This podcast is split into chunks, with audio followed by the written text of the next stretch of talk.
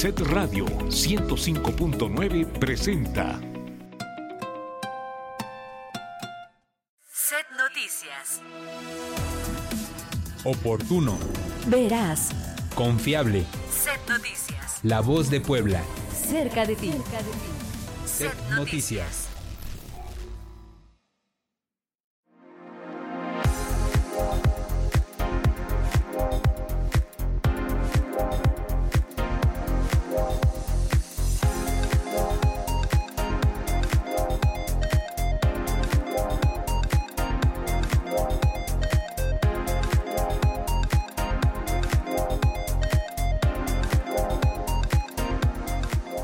...610 mujeres agrarias recibieron escrituras y documentos agrarios como parte de una acción coordinada entre el gobierno federal y estatal. Hablaremos también de las activistas que realizaron destrozos en inmobiliarios de la ciudad, Voz de los Desaparecidos en Puebla, el primer colectivo que marchó en el 8M. Publican en el diario oficial de la Federación la ley ácida y la ley Monzón y hoy inicia el Festival de las Ideas en el Auditorio Metropolitano de la ciudad de Puebla. Que voy a pelear por él. Ni sueñes que voy a luchar por él. Yo te lo regalo, llévatelo lejos. Él es mala suerte y yo no lo quiero.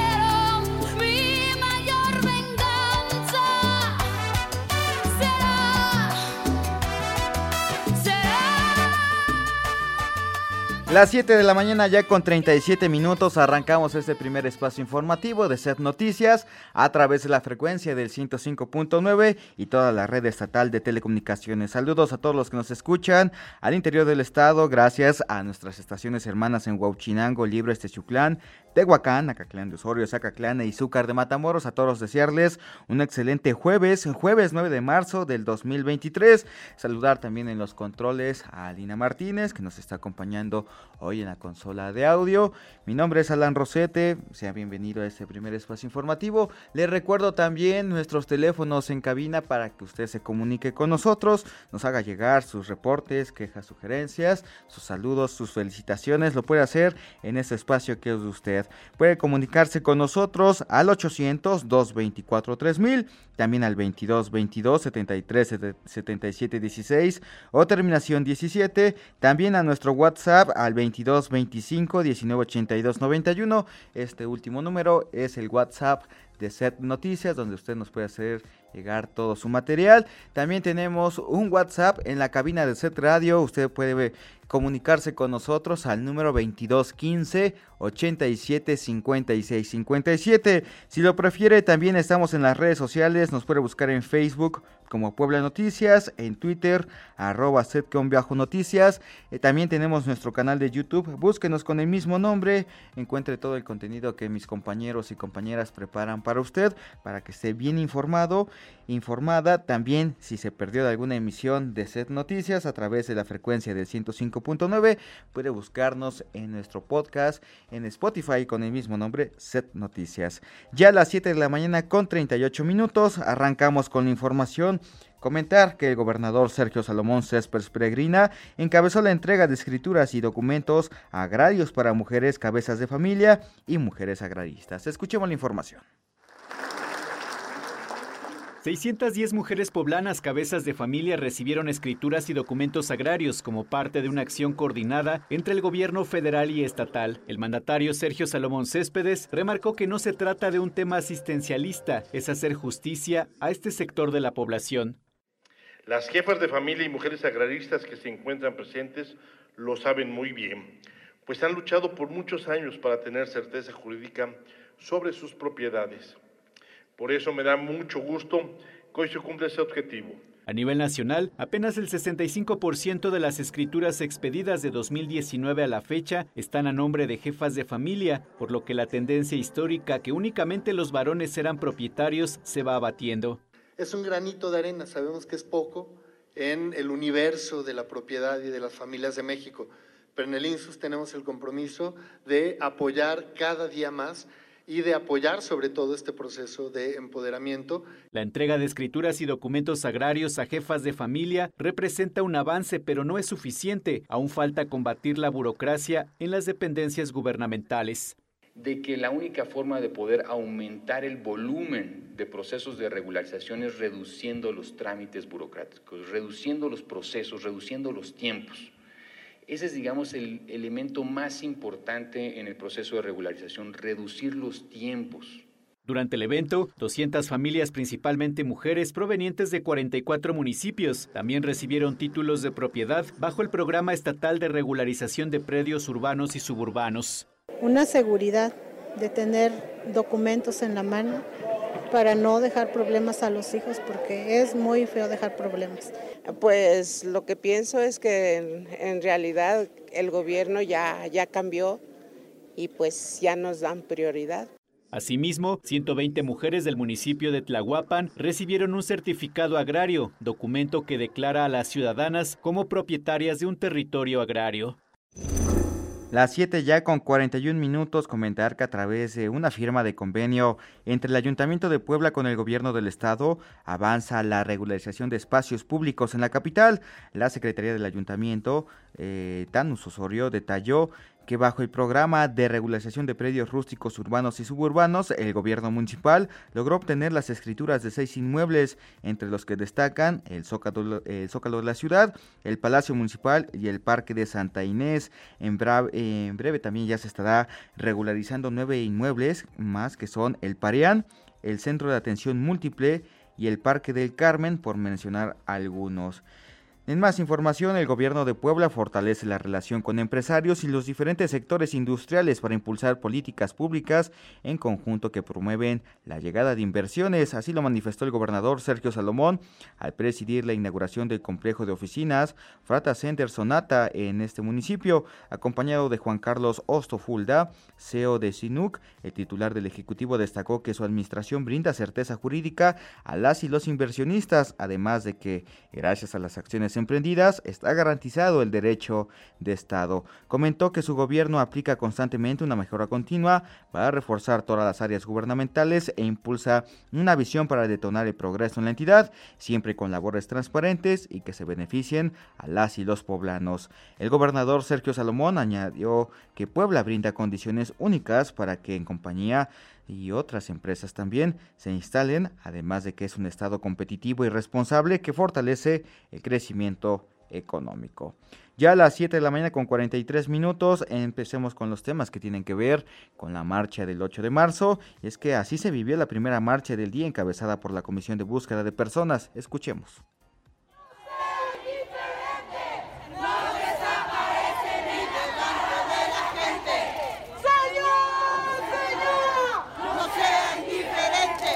María del Rosario Valdés salió a marchar de forma pacífica para alzar la voz y exclamar ayuda para ubicar a su hijo José de Jesús López Valdés tras un año de no saber nada de él. Lo que sospechamos quizás pues fue una persona que se lo haya llevado, no entiendo el por qué, pero se lo llevaron porque él habíamos quedado en otra cosa que íbamos a hacer esa tarde. Todos los días vive con la angustia de cómo estará José de Jesús de 47 años. La última vez que se vio fue en la 14 Sur y 25 Oriente. Pues para mí son largas y tristes porque no sé si esté en un lugar, lo estén martirizando o ya han acabado con su vida. Usted no sabe tantas cosas que uno piensa cuando se llega la noche. María del Rosario se unió al colectivo Voz de los Desaparecidos en Puebla, quienes realizaron este 8 de marzo una movilización en el marco del Día Internacional de la Mujer. La concentración inició con una misa al exterior de la Comisión de Búsqueda de Personas del Estado de Puebla, con dirección al Zócalo de la ciudad. Hicieron una primera parada en la Fiscalía General del Estado, donde llamaron a las autoridades a acelerar las carpetas de investigación respecto a familiares no localizados.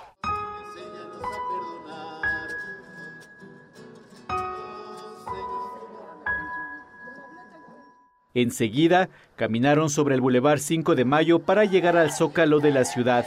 Cabe señalar que el contingente estuvo acompañado por personal de la Comisión Estatal de Derechos Humanos y elementos de vialidad y seguridad pública, quienes los resguardaron durante todo su trayecto.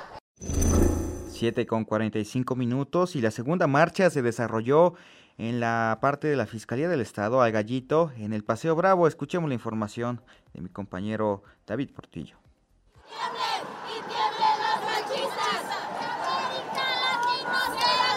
Miles de mujeres hicieron retumbar las calles de la Angelópolis para hacer escuchar sus reclamos de alto a la violencia y justicia. En el Día Internacional de la Mujer, niñas, jóvenes y mujeres adultas partieron de la Fiscalía General del Estado de Puebla hacia el Congreso local.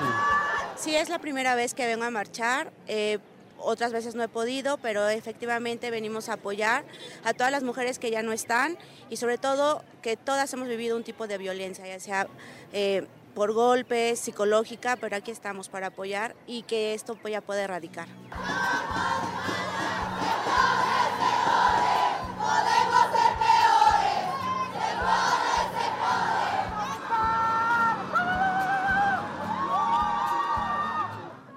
Que hacer esto, ¿no? Cada año ojalá sea el último. No lo hacemos por gusto, lo hacemos por necesidad. Pero pues desde chiquitas hay que enseñarnos a exigir nuestros derechos, a, a pedir nuestras necesidades. No tendríamos que hacerlo, pero pues aquí estamos.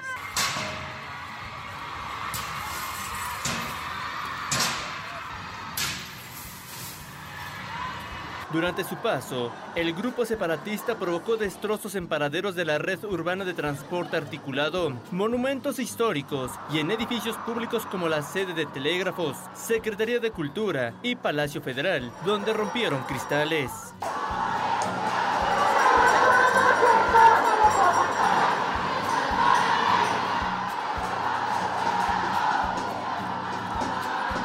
Para evitar daños a sus negocios, algunos comercios decidieron cerrar durante el paso de las manifestantes y otros protegieron sus inmuebles con tablones de madera y metálicos. Al llegar al Congreso del Estado, realizaron diversos posicionamientos para que las y los legisladores aborden temas que tienen pendientes en su agenda. Durante la tarde, se suspendió el servicio de la línea 3 de ruta, que fue vandalizada, mientras que personal realizó la limpieza de pintas y recogió cristales que quedaron en paraderos con 47 minutos y en Puebla Capital, comerciantes ambulantes aprovecharon las diferentes manifestaciones para hacer su agosto, esto con la venta de frutas, frituras, agua y también aprovecharon para vender paliacates verdes y morados, fue lo que se puede encontrar en algunas calles para las participantes. Ahora nos enlazamos con mi compañera Miriam Rodríguez hasta el municipio de Tehuacán, porque también la marcha del 8M llegó al Palacio Municipal y estuvieron ya retirando las vallas colocadas para proteger este inmueble. Adelante con tu reporte, Miriam, buenos días. ¿Qué tal, Alan? Buenos días. Así los saludo con gusto en esta mañana desde la zona de Tehuacán. Efectivamente, el movimiento feminista que participó en la marcha por el Día Internacional de la Mujer en el municipio, que se desarrolló este miércoles 8 de marzo, al arribar al Palacio Municipal, derribaron la valla metálica que fue colocada alrededor del inmueble para evitar que fuera vandalizado el recorrido del contingente inició en la avenida Independencia Poniente a la altura de la 8 y 10 Norte, lugar donde se concentraron varias mujeres para recorrer las principales calles hacia el centro de la ciudad. Mientras realizaban el recorrido también lanzaron consignas y reclamos a la autoridad por las diferentes desapariciones y muertes de mujeres que se han dado a nivel local. Al llegar al Palacio Municipal derribaron las vallas metálicas colocadas con el fin de resguardar el inmueble histórico y que los murales no fueran afectados nuevamente, ya que el año pasado también se registraron pintas y grafitis en este lugar. Posteriormente también procedieron a la colocación de cartulinas con algunos mensajes, además de realizar pintas en el piso y también muros del Palacio Municipal. En el lugar se encontraban también elementos de seguridad pública a resguardo del edificio, sin embargo, al momento pues de realizar estas acciones por parte de las mujeres, se replicaron a un costado para evitar también algún enfrentamiento. Este es el reporte, Alan, muy buenos días. Perfecto, Miriam, muchas gracias por el reporte. Siguiendo con más información, eh, escuchemos parte de las estadísticas que se dio a conocer en datos de las mujeres en nuestra entidad. 53.3% de los habitantes en Puebla son mujeres. De acuerdo con el Instituto Nacional de Estadística y Geografía, en el estado residían 3.6 millones de poblanas. La tasa de mujeres es de 108.5% por cada 100 hombres, ubicándose como la segunda entidad con mayor tasa, solo detrás de Hidalgo y superando a Guerrero, Oaxaca y Veracruz. En el último reporte sobre la participación de las mujeres en actividades productivas fue de 43.4%, que estaban empleadas principalmente en comercio, 50.5%, servicios privados no financieros e industrias manufactureras. Al cuarto trimestre de 2022, 44 de cada 100 mujeres de 15 años y más fueron económicamente activas, trabajaron o buscaron trabajo. Al inicio de la pandemia, en el primer trimestre de 2020, la tasa de informalidad laboral fue de 72%, 3.3 menos al reportado en el tercer trimestre de 2020. Pero para el cuarto trimestre de 2022, cuando se redujeron los casos de COVID-19, la tasa subió a 70.6%. Ellas siempre buscan superarse todos los días y la educación es fundamental. Por ello, la tasa de mujeres de 15 años y más sin estudios disminuyó drásticamente. En 1990 agrupaba 22.3 3% de esta población y en 2020 la cifra se redujo a 7.8%, mientras que la tasa de poblanas que estudiaron hasta el nivel media superior fue de 40.7% en 2020, cifra mayor a la registrada hace tres décadas cuando fue de 16.8%. Las 7 con 50 minutos, siguiendo con temas que tienen que ver con el 8 de marzo, hablar también de que no solo en Puebla, sino también en todo el país y en el resto del mundo, las mujeres salieron a manifestarse. Escuchemos la información. En la Ciudad de México, cientos de mujeres partieron desde la Estela de Luz en Paseo de la Reforma y caminaron hasta la plancha del Zócalo. Grupos feministas intentaron tirar las vallas de Palacio Nacional y las rociaron con gas. Hombres se sumaron a los actos vandálicos. El asta bandera fue convertido en tendedero de denuncias por agresiones sexuales, además del derrumbe de un semáforo. En Monterrey, Nuevo León, las manifestantes montaron un tendedero de denuncias frente al Palacio de Gobierno, con la finalidad de hacer públicas sus demandas. En la glorieta de las y los desaparecidos inició el recorrido de la Marcha 8M en Guadalajara. Los contingentes partieron en este sitio conmemorativo y tomaron las principales calles de la entidad. En Cuernavaca, integrantes del colectivo feminista se manifestaron contra un grupo católico que resguardaba la iglesia del Calvario. En Tlaxcala, la marcha del 8M se salió de control. Un joven se subió a un camión de la policía estatal, el cual iba a rociar con agua a las manifestantes. Su acción impidió que esto sucediera. Mientras que en Lima, Perú, integrantes del colectivo Marcha Roja danzaron hoy frente al Palacio de Justicia. En El Salvador, mujeres exigieron el cese inmediato de la violencia que aseguran se ejerce desde el Estado. Unas 300 mujeres protestaron este miércoles en Caracas, Venezuela, para exigir el cumplimiento de sus derechos laborales. En Honduras pidieron el cese de la violencia contra ellas y la impartición de justicia. Mujeres indias realizaron yoga dentro de autobuses y trenes como parte de la manifestación del 8M en Mumbai. Activistas gritaron consignas durante una manifestación por el Día Internacional de la Mujer en Yakarta, Indonesia. Un grupo de personas participaron en una manifestación con motivo del Día Internacional de la Mujer en Milán, Italia. En las principales ciudades españolas, cientos de mujeres se manifestaron para conmemorar el Día de la Mujer. En Barcelona, un automóvil atropelló a varias manifestantes, registrándose dos heridas. Participantes sostuvieron símbolos que representaron el Día Internacional de la Mujer durante una manifestación en Seúl, Corea del Sur. También se manifestaron en Nueva York, Francia, Alemania, Inglaterra, Rumania, Kenia, Marruecos, Lahore, Filipinas, Sri Lanka, Tailandia y Australia. Set Noticias. Ya a las 7 con 52 minutos y en más temas que tienen que ver acerca del reconocimiento a la mujer, la Guardia Nacional reconoció a dos menores de edad como oficiales honorarias. El reporte es de mi compañero David Portillo. Me hace algo muy, muy, como un logro para mí. Eh, es como un paso más para mi sueño. Ser Guardia Nacional honoraria y portar el uniforme oficial fue el primer paso para María José, quien estudia el quinto año de primaria y cuando termine su educación media superior buscará ser médico militar para ayudar a las y los integrantes de las Fuerzas Armadas. Pues desde chiquita me interesaba mucho la, la medicina y luego eh, para ir de segundo tercero mis compañeros me empezaron a hablar de que les gustaría ser militares. Entonces después me empezó a interesar de lo que hablaban y pues me empezó a interesar los dos.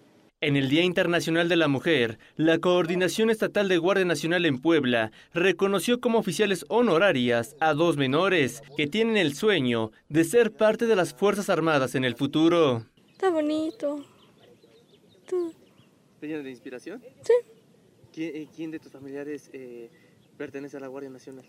Mi tía. ¿Y qué te dice tu tía? Que pues está bonito, que le gusta trabajar aquí. En los últimos 89 años, el personal femenino al interior de las Fuerzas Armadas y ahora Guardia Nacional tienen un papel fundamental y son parte del pilar de las instituciones. Y de acuerdo con la ruta profesional con la oportunidad de alcanzar cualquier escalafón jerárquico, será posible que a mediano plazo las mujeres ocupen un mayor número de puestos de toma de decisión e inclusive la titularidad de alguna de las secretarías de las Fuerzas Armadas o de la Comandancia de la Guardia Nacional a nivel nacional, son 31.605 mujeres que integran al Ejército y Fuerza Aérea y Guardia Nacional de las 274.023 personas que las integran. Y agradezco también a las mujeres que se han sumado a este esfuerzo y que no buscan otra cosa más que cumplir con la función y, y exigir el mismo trato que se da a los hombres. Gracias a ustedes, estas instituciones cada día son más fuertes. Al final, fueron reconocidas mujeres de la 25 Zona Militar, que forman parte de la Secretaría de la Defensa Nacional y Guardia Nacional, por la labor que realizan de cuidar la seguridad interior del país, llegando a cada rincón para que la sociedad se sienta segura. 7 con 55 minutos en más temas son leyes ya fueron publicados en el Diario Oficial del Estado el decreto del Congreso del Estado que catalogan las agresiones con ácido como tentativa de feminicidio, sean ocasionadas por ácido o sustancia corrosiva, cáustica, irritante, tóxica o inflamable o cualquier otra sustancia que en determinadas condiciones puedan provocar o no lesiones internas, externas o ambas, mismas que sancionarán hasta con 40 años de prisión. Asimismo, se publicó el decreto de ley para retirar la patria potestad de los hijos cuando el padre incurre en tentativa feminicidio, también llamada Ley Monzón en memoria de Cecilia Monzón. Además impone una pena de 8 años a los funcionarios que sean omisos o entorpezcan las investigaciones y 10 años de inhabilitación. Esta reforma de ley modifica los artículos 627, 628, 629, 633 y 634 del Código Civil de Puebla y fue propuesta desde julio de 2022. Ambas leyes fueron aprobadas el 2 de marzo en el Congreso local.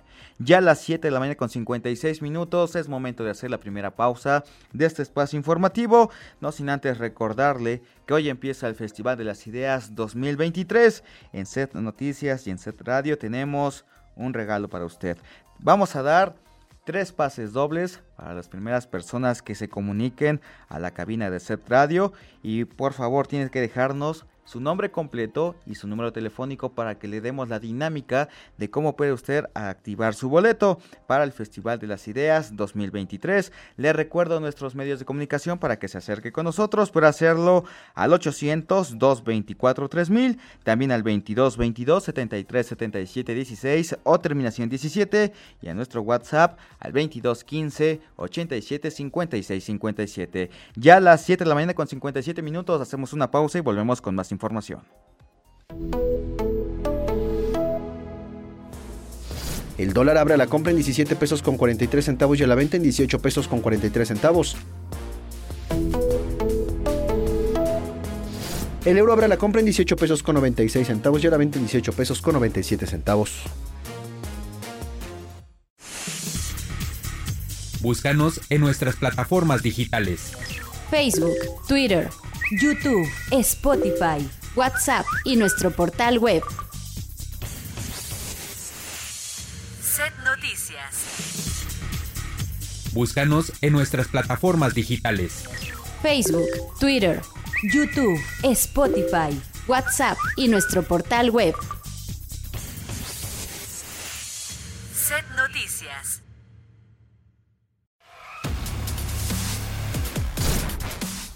Si piensa viajar a la Ciudad de México este lunes y las placas de su automóvil cuentan con terminación 5 y 6 en gomado amarillo, recuerde que no circula de 5 de la mañana a 10 de la noche.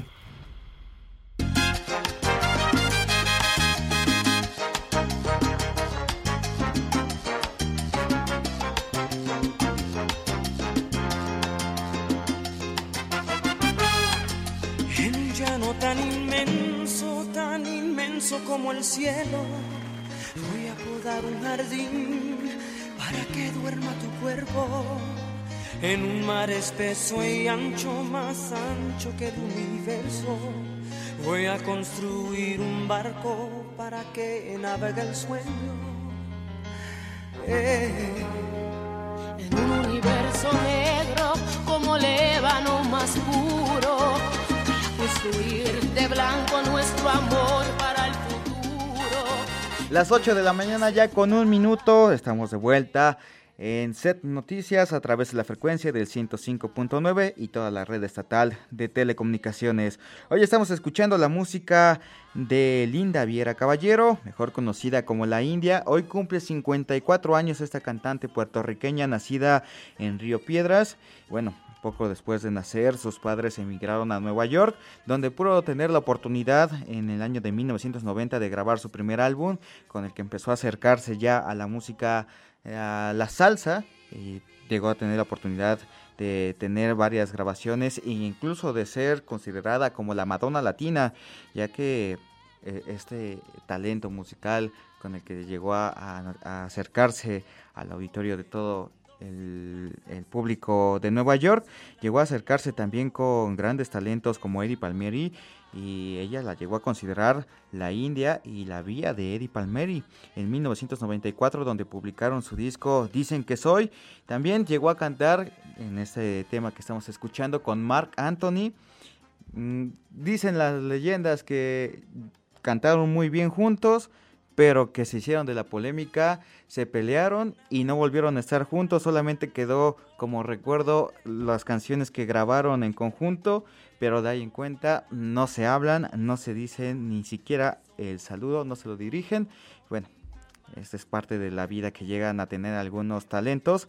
También considerar que en 1996 trabajó con Tito Puente y grabó Yacine, que son clásicos del swing con un toque latino, cantando en inglés. Y ya, por último, eh, otro de los talentos con los que llegó a acercarse fue con Celia Cruz. Esto fue antes de que ella falleciera y fue lo que le dio también el título de la princesa de la salsa y desde entonces ha publicado ya media docena de álbumes y es una de las mujeres más exitosas en los Billboard Tropical y Salsa y su, su disco más reciente fue con Juan Gabriel en el año 2015 el que le dio también un premio Grammy considerado el premio Grammy Latino como mejor álbum de salsa. Pues entonces hoy estamos escuchando la música de la India, quien está cumpliendo 54 años en este 9 de marzo del 2023. Seguimos con más. Ya tenemos la primera persona que se comunicó con nosotros para ganarse un pase doble al Festival de las Ideas 2023. Acá tenemos su nombre completo y también su número telefónico. El ganador es Juan Carlos Velasco. Ya tiene el primer pase doble para el Festival de las Ideas que arranca el día de hoy. Ya más adelante le estaremos dando los detalles de estos eventos que se, que se estarán presentando en este fin de semana. Siguiendo con más información, comentarle ya que el director general del Instituto Mexicano del Seguro Social, Sue Robledo, firmó por primera vez el programa de entorno laboral seguros y saludables que llega al sector financiero, el cual es 100% esencial, pues no se detuvo sus actividades durante la pandemia. Además, fue ejemplar por las acciones tomadas para prevenir los contagios por COVID-19.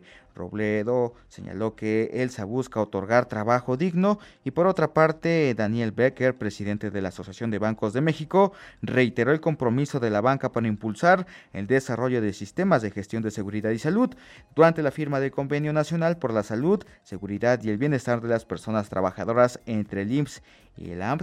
Robledo mencionó que el costo directo del ausentismo por enfermedades generó 50 mil días no laborados en el país. Ya a las 8 de la mañana con 5 minutos, siguiendo con más, la Asociación de Bancos de México señaló mediante un reporte que 4 de cada 10 créditos hipotecarios que fueron otorgados por la banca comercial el año pasado en México se, se solicitaron por mujeres. En el caso del Fondo de la Vivienda, del Instituto de Seguridad y Servicios Sociales de los Trabajadores del Estado, las mujeres representaron el 57% de solicitudes de crédito, mientras que el Instituto del Fondo Nacional de la Vivienda para los Trabajadores se registraron un 37.5%. En Oaxaca, el estado con más solicitudes en hipotecas son por parte de mujeres con más del 53%, mientras que en Coahuila representa el caso contrario con el 35%. Por otra parte, en el estado de Chiapas se muestra ya una igualdad en cuanto a solicitudes entre hombres y mujeres con el 50% respectivamente. Las 8 con 6 minutos y no se deje engañar por los supuestos calendarios de la Feria de Puebla que circulan en redes sociales 2023.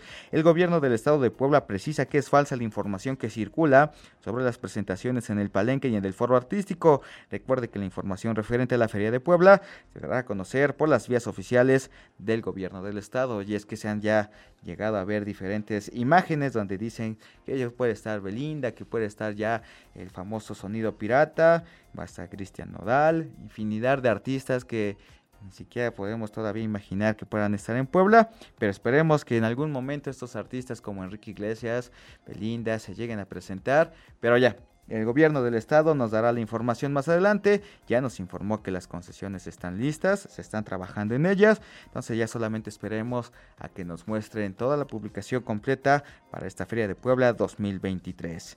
Siguiendo con más información, hablemos del incendio que se presentó en la zona de Iztacamacitlán y es que ya en 80% fue controlado el incendio forestal registrado en la caldera Cristalaco, esto en la zona de Iztacamacitlán, donde el fuego se esparció sobre la demarcación y también sobre los puntos colindantes de Libres, Ocotepec, esto en la zona de Puebla y también en la zona de Tlaxcala. Las brigadas de auxilio de protección civil, delegación Teciuclán, CONAFOR de Tlaxcala, el Centro Estatal de Incendios de Puebla y voluntariados laboran para mitigar las llamas. La Secretaría de Gobernación y Protección Civil Estatal mantiene coordinación con el ayuntamiento para combatir el siniestro que se inició por la tarde del martes. En información que tiene que ver con el volcán Popocatépetl, hablemos que en las últimas 24 horas registró tres explosiones, una de magnitud moderada y dos de baja intensidad. Así fue como lo reportó la Comisión Nacional de Prevención de Desastre en su último informe. Se contabilizaron 96 minutos de tremor, 21 minutos más que los reportados el día de ayer.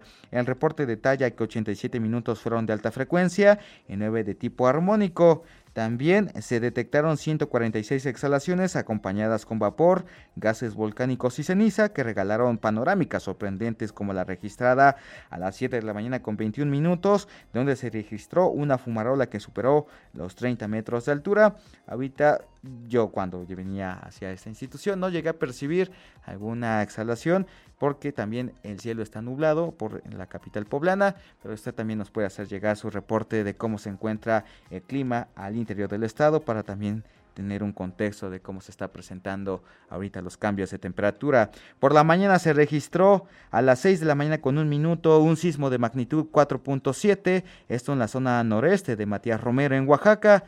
Bien, no fue muy alto el grado de, intensidad de este sismo, pero hay que mantenernos al pendiente. Se han estado registrando algunos movimientos telúricos de baja intensidad. No hay que todavía alarmarnos, pero sí hay que estar muy al pendiente con la información que está pasando acerca de los sismos. Ya a las 8 con 9 minutos nos enlazamos de nueva cuenta con mi compañera Miriam Rodríguez, porque nos tiene información acerca de la publicación en el diario oficial del Estado, donde ya solamente están a la espera de la aprobación del Congreso para lanzar la licitación sobre la disposición de la, final de la basura. Adelante con tu reporte, Miriam. Buenos días. ¿Qué tal, Lela? Nuevamente los saludo con gusto en esta mañana y efectivamente el Ayuntamiento de Tehuacán está a la espera de que la propuesta de concesión de la basura que recientemente fue aprobada por el Congreso local se publique en el diario oficial del Estado para poder comenzar con el proceso de invitación a empresas y también licitación pública. El presidente municipal de Tehuacán, Pedro Tepole Hernández, señaló que una vez aprobada la propuesta para concesionar a una empresa el manejo y también disposición final de la basura a siete años, depende de la coordinación entre el ayuntamiento y el organismo operador del servicio de limpia para que sea lanzada la convocatoria de licitación, también siendo un proyecto que continuará con el apoyo de la Secretaría de Medio Ambiente, Desarrollo Sustentable y Ordenamiento Territorial de Puebla. Asimismo, dijo que desconoce cuánto ha erogado hasta el momento el municipio a Ciudad Cerdán por el uso de su relleno sanitario. Destacó que no se han pagado 448 millones de pesos por el servicio, ya que dicho monto económico no lo recibe el municipio en participaciones, además de que el único que tiene el dato en cuanto a la cantidad que se ha destinado para la basura es el director de los Elite. Finalmente también dijo que el ayuntamiento le ha entregado mensualmente al organismo un subsidio de 1.5 millones de pesos y el año pasado le entregaron un monto adicional de 12 millones de pesos. Este es el reporte, Alan. Buenos días.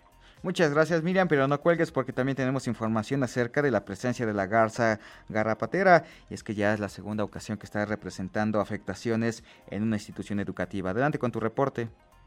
Así es también con respecto a esta información, comentar que las zonas del municipio afectadas por la presencia de la garza garrapatera siguen incrementando debido a que el número de aves también es mayor al adaptarse a las condiciones del clima, siendo ahora también la escuela primaria Manuel Ávila Camacho, donde se ha detectado a esta ave migratoria, por lo que se han empezado a tomar algunas medidas, informó el director de Ecología Municipal, Pedro Ginés, señaló que a los directivos de la institución se les ha recomendado adquirir bocinas para ahuyentar a las garzas de este punto y también se eviten afectaciones mayores como ha sucedido en la escuela primaria Pastor Rue, siendo puntos sensibles por la presencia de menores y afectaciones a la salud que se pueden generar sobre todo por la temporada de calor.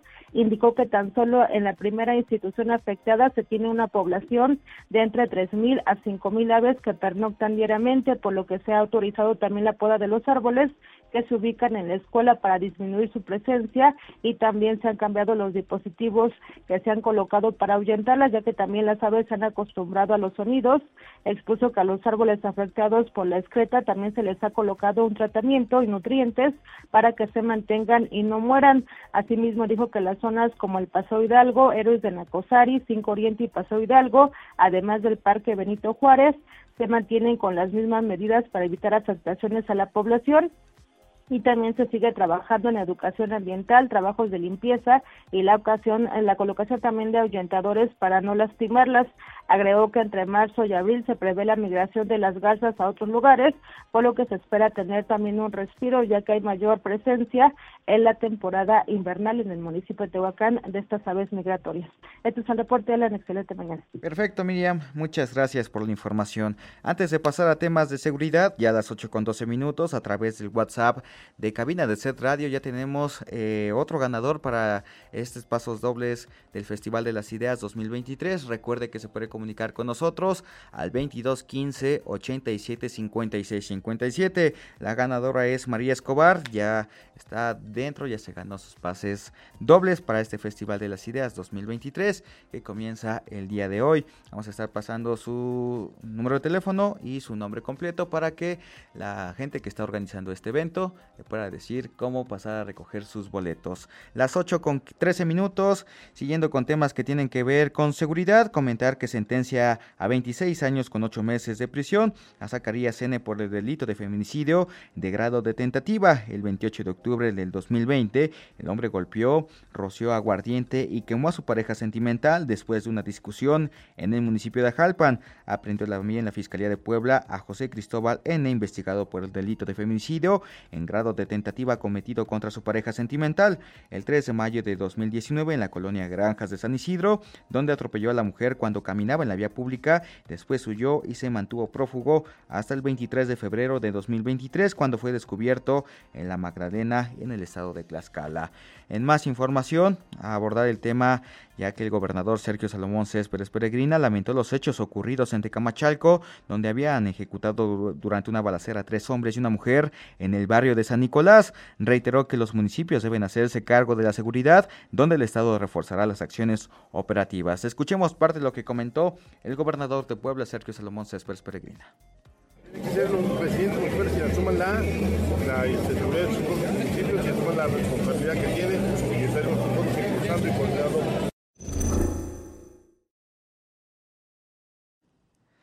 Ya a las 8 de la mañana con 14 minutos. Nos enlazamos ahora con mi compañero David Flores hasta el municipio de Tezuclán. Adelante David con tu reporte. Hola, ¿qué tal? Buen día, un saludo desde el municipio de Tejetlán y efectivamente comentar que para evitar que se registren incendios forestales en la demarcación de Chicnaupla y que esto, por supuesto, por supuesto pueda presentar un peligro para las personas de esa demarcación, las autoridades de ese municipio emitieron algunas recomendaciones en materia de incendios para que la población las tenga en cuenta durante estas fechas. En este sentido, hay que tener en cuenta que el municipio cuenta con una gran extensión territorial que está cubierta por pastizales, matorrales y áreas de siembra, por lo cual la autoridad precisó que la principal recomendación es evitar arrojar eh, cerillos o cigarros en áreas eh, boscosas. Esto se deriva, por supuesto, para evitar que esta acción pueda causar un incendio en el tramo carretero a Mozojonautla y también en la autopista Virreyes Teciutlán. Todo esto derivado a que se tienen antecedentes en, en años anteriores de que esta práctica de arrojar eh, cerillos o cigarrillos pues es más común sobre estos tramos carreteros y por tanto en años anteriores se tienen registro de conatos de incendio en estos tramos carreteros. También otra recomendación puntual que hicieron las autoridades es evitar tirar basura, sobre todo incluyendo botellas de vidrio, ya que esto puede causar un efecto lupa y propiciar un incendio. Además que también esto se llegó a puntualizar que es una acción importante para evitar que este efecto lupa llegue a propiciar incendios masivos como se tienen registros en años anteriores en el cerro de ese municipio e incluso también evitar lo que son hacer fogatas en áreas boscosas. Finalmente también se indicó que en caso de quemas agrícolas las personas deben de tener medidas preventivas tales como las brechas a fuego para evitar que las llamas se puedan propagar. Es el reporte. Buen día. Perfecto, David, muchas gracias por la información. Mi compañero David Flores, desde el municipio de Teciuclán. Ya a las 8 de la mañana con 17 minutos, hacemos una nueva pausa y volvemos con más información.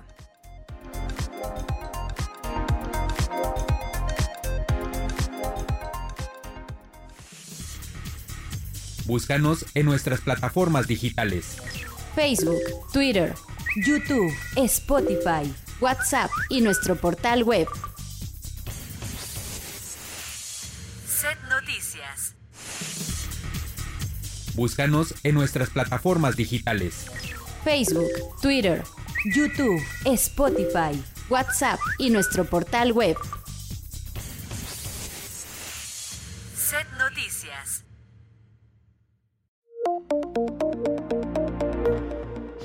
Revisemos el clima para el Angelópolis en los próximos tres días. El jueves estará nublado con máxima de 26 y mínima de 11 grados. El viernes continuará nublado con máxima de 28 grados y mínima de 11. El sábado habrá máxima de 26 grados, mínima de 11 con cielo nublado. Atlixco tendrá cielo nublado con máxima de 28 grados y mínima de 13. La Mixteca tendrá máxima de 33 grados, mínima de 17 con cielo soleado. Tehuacán estará nublado con máxima de 31 grados y mínima de 12. La Sierra Norte tendrá máxima de 22 grados, mínima de 10 con cielo nublado. La Sierra Nororiental estará soleada con máxima de 27 y mínima de 7 grados. El Valle de Cerdán tendrá máxima de 24 grados, mínima de 7 con cielo nublado.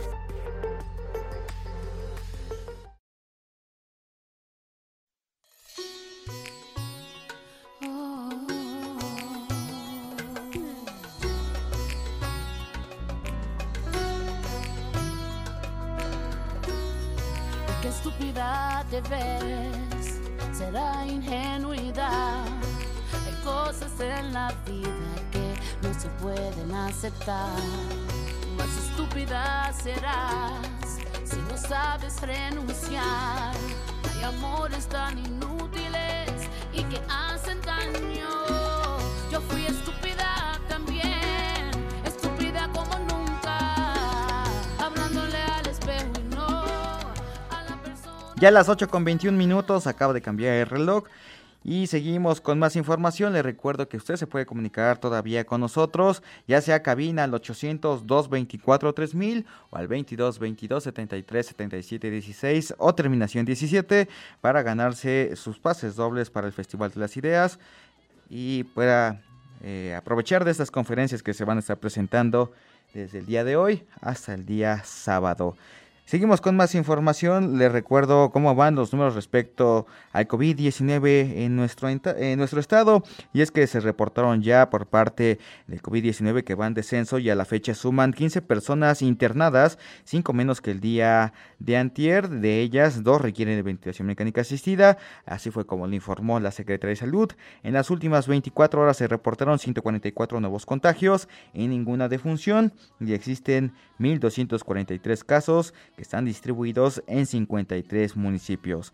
Comentar también en temas de salud que pacientes oncológicos que se tratan eh, en el sector salud recibirán medicamentos faltantes. Así fue el compromiso que realizó el gobierno del estado, luego de que el secretario de salud se reuniera con ellos y sus familias para explicarles el origen del desabasto por parte del Instituto de Salud para el Bienestar. Señaló que por instrucciones del mandatario Sergio Salomón Céspedes Peregrina se consiguieron los fármacos a través del gasto estatal, mismos que llegarán a la de dependencia este miércoles y también el día lunes 13 de marzo.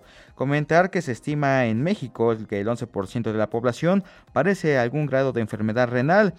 Eh, 8 de cada 10 personas no lo saben, por eso con la intención de que se prevenga y se promulga también la cultura de cuidar ese importante órgano que se decretó que el segundo eh, jueves del mes de marzo sea el Día Mundial para el Riñón, órgano que se encarga de filtrar los desechos y el exceso de líquidos en la sangre para que sean excretados en la orina. Sin embargo, cuando estos pierden su capacidad de filtrar, pueden acumularse niveles nocivos de desechos y provocan un desequilibrio en la, en la composición química de la sangre.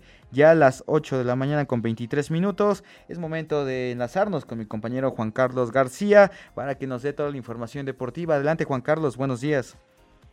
¿Cómo estás, amigo? Muy buenos días para ti y para todo el auditorio. Pues arrancamos con la información deportiva, amigo, y es que el día de ayer el gobierno de nuestra entidad, a través del Instituto Poblano del Deporte, en conjunto con el CEDIF y el Centro de Rehabilitación e Inclusión Infantil de Fundación Teletón de Puebla, o sea, el CRIT, entregaron cinco sillas de ruedas eléctricas gracias a los fondos recaudados durante el Maratón Puebla 2022. Estuvo presente, por supuesto, la directora general del INPODE, Yadira Lira Navarro, quien puntualizó que fue posible la entrega de este equipo a cinco jóvenes, ya que el pasado 28 de septiembre se logró firmar el convenio entre el Instituto Poblano del Deporte y el CRIT de Puebla. De igual manera, eh, asistió a la entrega la presidenta honoraria del patronato del CEDIP, Gaby Bonilla, quien reafirmó el compromiso obligatorio y permanente que tiene el organismo por garantizar el respeto por los derechos y dignificar la vida a las personas con discapacidad.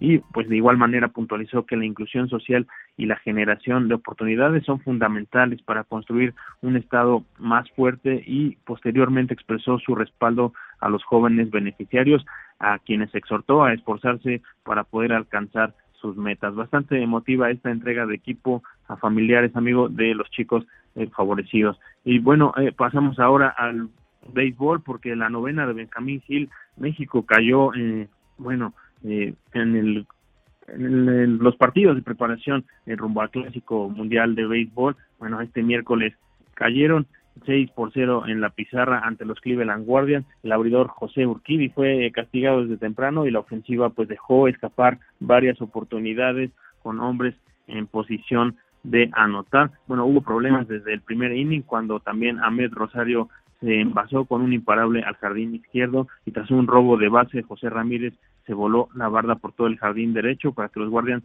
eh, bueno, eh, comenzaran 2 a 0 arriba en el marcador y bueno, ya en el, en el segundo capítulo, en el quinto inning, Javier Azad en la lomita, Miles Strauss llegó a la registradora gracias a un doblete de Steven Count, quien después fue impulsado por José Ramírez para que la sierra se aumentara a 5 a 0. Y bueno, México ya terminó el juego con cinco indiscutibles, tres de ellos Alan Trejo, al tiempo que el primer bat, Randy Arocena, negoció un par también de pasaportes. Entonces, bueno, pues la, Mexica, la novena mexicana tendrá un nuevo juego el jueves ante los Colorado Rockies, también eh, ante Phoenix, Arizona, antes de tomar un día de descanso para posteriormente pues debutar en el Clásico Mundial de Béisbol 2023 ante Colombia.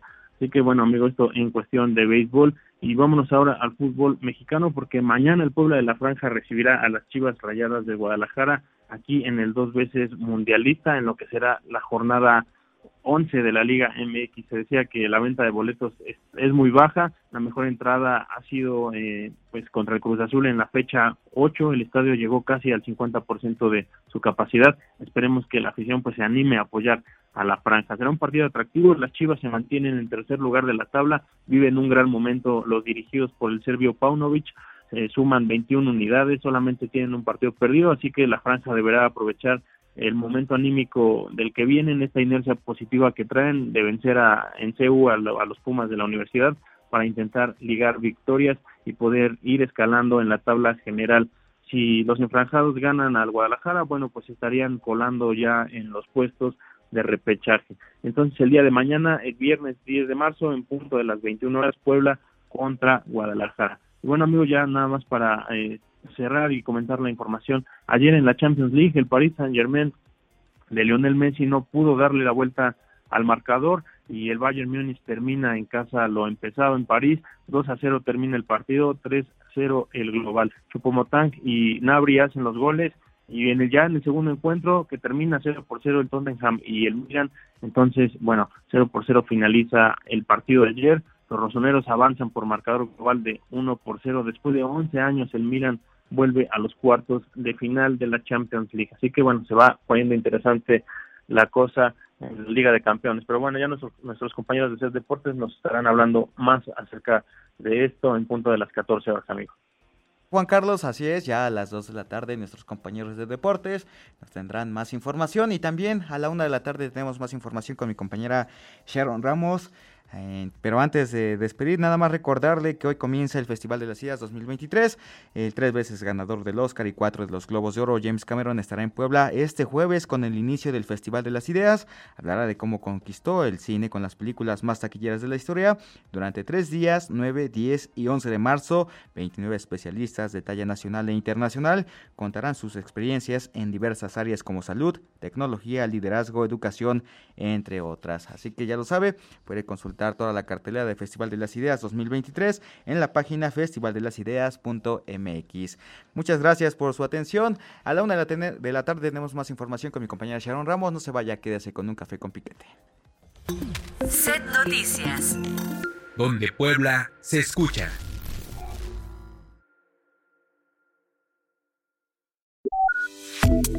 Set Radio 105.9 presentó.